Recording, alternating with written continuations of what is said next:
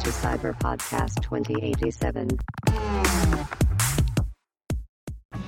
欢迎登录赛巴博客 Cyber Podcast 二零八七，我是乔尼。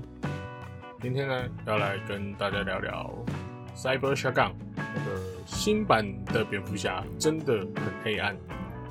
新版的蝙蝠侠呢，上映三月三号，所以，昨天呢，我也是到电影院去观看了。那身为蝙蝠侠的忠实粉。当然就是看首映嘛。那首先谈谈它的剧情，剧情的故事主轴呢是侦探悬疑片，有点类似《索命黄道带》加上《火线追气令》这种感觉，其实比较像是心理犯罪惊悚电影啊。蝙蝠侠生涯的第二年呢，高谭市发生了弊案，警察跟黑道勾结的老套路。那谜语人呢？出来当夺魂锯杀手，蝙蝠侠就按照惯例出来当侦探。那跟高登局长一步一步解开谜题，这个就是剧情的主线。那角色的部分呢？蝙蝠侠由罗伯派丁森饰演，那他也担任旁白。那因为故事呢是刚成为蝙蝠侠第二年，所以。仇恨呢一直在心里挥之不去，那整部电影呢也都是苦大仇深的样子，那感觉也有睡眠不足啊。这次呢装备没有黑科技的部分啊，除了全身防弹无敌下巴，打斗戏呢也非常的多，那可以说是拳拳到肉。那根据演员呢罗伯派丁森称，蝙蝠侠相对于传统的。超级英雄呢，有着更多缺点。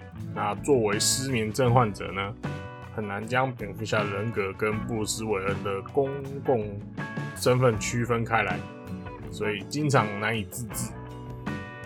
接下来要来说说猫女这个角色，那她是由柔伊克拉维兹饰演，那动作戏很精彩，那好身材呢也展露无遗啦。整体呢，我觉得是不输给历任的猫女。那巧合的是呢，娄伊克拉维兹呢也配音乐高蝙蝠侠的猫女。那另外一提的是，他的头套真的很丑。啊，谜语人呢是保罗迪诺饰演。那整个造型呢是致敬黄道带杀手。那他特别喜欢用胶带。那虽然是同一个角色呢，跟金凯瑞饰演的弥天大圣呢是完全不一样。那也演出了不同的风格。那我觉得呢，这次谜题很多都设计的不错啦，可是中文翻译字幕呢就没有翻译到很到位。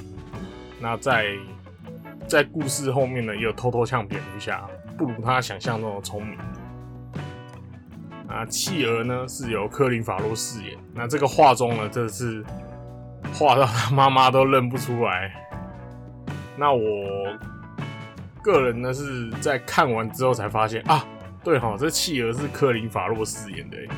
那虽然他的戏份没有很多啦，那高登局长呢是杰弗瑞怀特，是第一位演出该角色的有色人种，那演技是没话说啦。不过呢，既然提到这个，就不难想象是有政治正确的那个影响啦。那阿福呢是由安迪·瑟克斯所饰演，那我觉得呢是没有太特别的演出啦。那他之前演出一些非人类的角色呢，可能比较适合。最后说说呢个人的感想，那个人的感想是剧情很直接，那这次没有从蝙蝠侠的父母的死开始，那整个剧情呢很黑暗，画面也很黑暗。那画面的基调呢，都是由红色跟黑色组成。那也有很多黑暗中强光的场面啊，有时候眼睛会觉得有点不舒服。整体给我的感觉呢，不像是超级英雄电影。那动作场面呢，都蛮暴力的，可是不血腥。啊，我觉得呢，演的最好的是谜语人保罗迪诺。那整体呢，就是黄道带杀手加。